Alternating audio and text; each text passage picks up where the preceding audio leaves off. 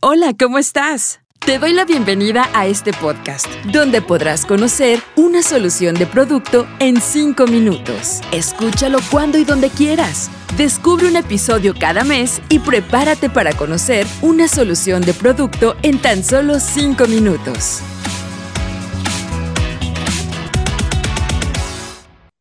Hola, ¿cómo estás? Te doy la bienvenida a este episodio donde te contaré sobre una solución de producto en 5 minutos. Soy Elizabeth Armstrong y formo parte del equipo de INA para Amway América Latina. Ya hemos escuchado hablar sobre las líneas de defensa de nuestro cuerpo. Hemos hablado dos de las tres líneas y hoy vamos a estar hablando de la tercera y última. Y para ello voy a estar conversando con una especialista en el tema. Y mi invitada del día de hoy es nutricionista y entrenadora INA y nos va a estar dando información sobre este tema. Así que le voy a dar la bienvenida. Mónica Enríquez Díaz, ¿cómo estás? Hola, hola Eli, muy contenta por estar aquí y conversar sobre este tema. Qué bueno. Bueno, comencemos entonces, Mónica, ¿qué te parece? Y cuéntanos un poco sobre este proceso tan interesante y cómo funciona esta tercera capa de defensa de nuestra piel. Sí, déjame contarte cómo nuestra piel tiene una función muy importante y nos ayuda a proteger a nuestro cuerpo con esa tercera capa de defensa. La piel es uno de los órganos más importantes de nuestro organismo debido a su gran amplitud y tamaño.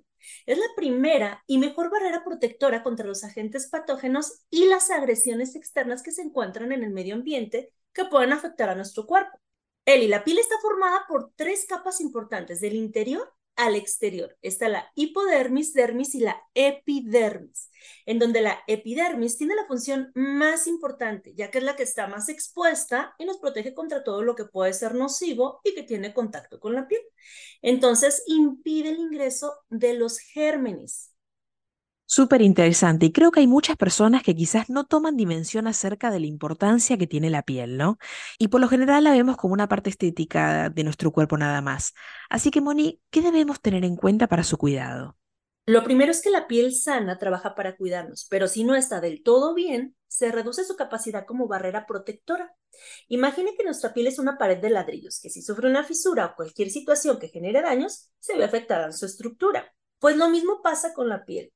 Debido a este gran sistema que es nuestro cuerpo, un sistema integral de protección, cuando hay peligro se activan las células de defensa en nuestro cuerpo, que para este ejemplo, las células serían el cemento que une a los ladrillos para fortalecer. La piel es clave para el inicio y control de las respuestas inmunes, pero no es la única. También tenemos otras formas de protección que son las barreras químicas, como las secreciones corporales. Mira, por ejemplo, tenemos las lágrimas, la saliva, el sudor y el sebo que tienen una actividad antimicrobiana. Tenemos un proceso interno que es la producción de unas células llamadas fibroblastos, que intervienen en la creación y el mantenimiento de las estructuras del organismo, las cuales se convierten en fibras resistentes, fuertes y flexibles, como las fibras de colágeno. Por eso es tan importante el aporte de la vitamina C para este proceso. Bueno, pero qué gran sistema de defensas tiene nuestro cuerpo, ¿no? ¿Y qué recomendaciones entonces nos puedes dar para proteger aún más esa barrera de defensa tan importante como es la piel? Con gusto, Eli. Así como todo es un gran sistema, también debemos de cuidarlo de manera integral y que esté bien protegido. El cuidado debe enfocarse de afuera hacia adentro, creando hábitos del cuidado diario en nuestra piel.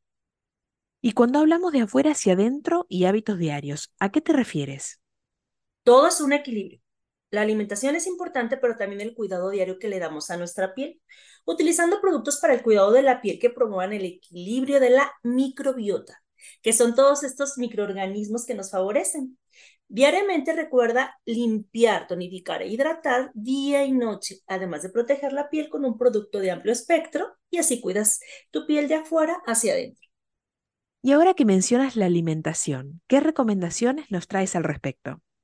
Recomiendo una alimentación balanceada que nos aporte antioxidantes por medio de frutas y verduras. Entre ellos están la vitamina C, que ayuda a promover la producción de colágeno, la vitamina E, importante antioxidante que puede ser de apoyo para las células como los queratinocitos, otra clase de células que se encuentran en la capa superficial de la piel que está expuesta al exterior y por ende a la contaminación y a los rayos ultravioleta.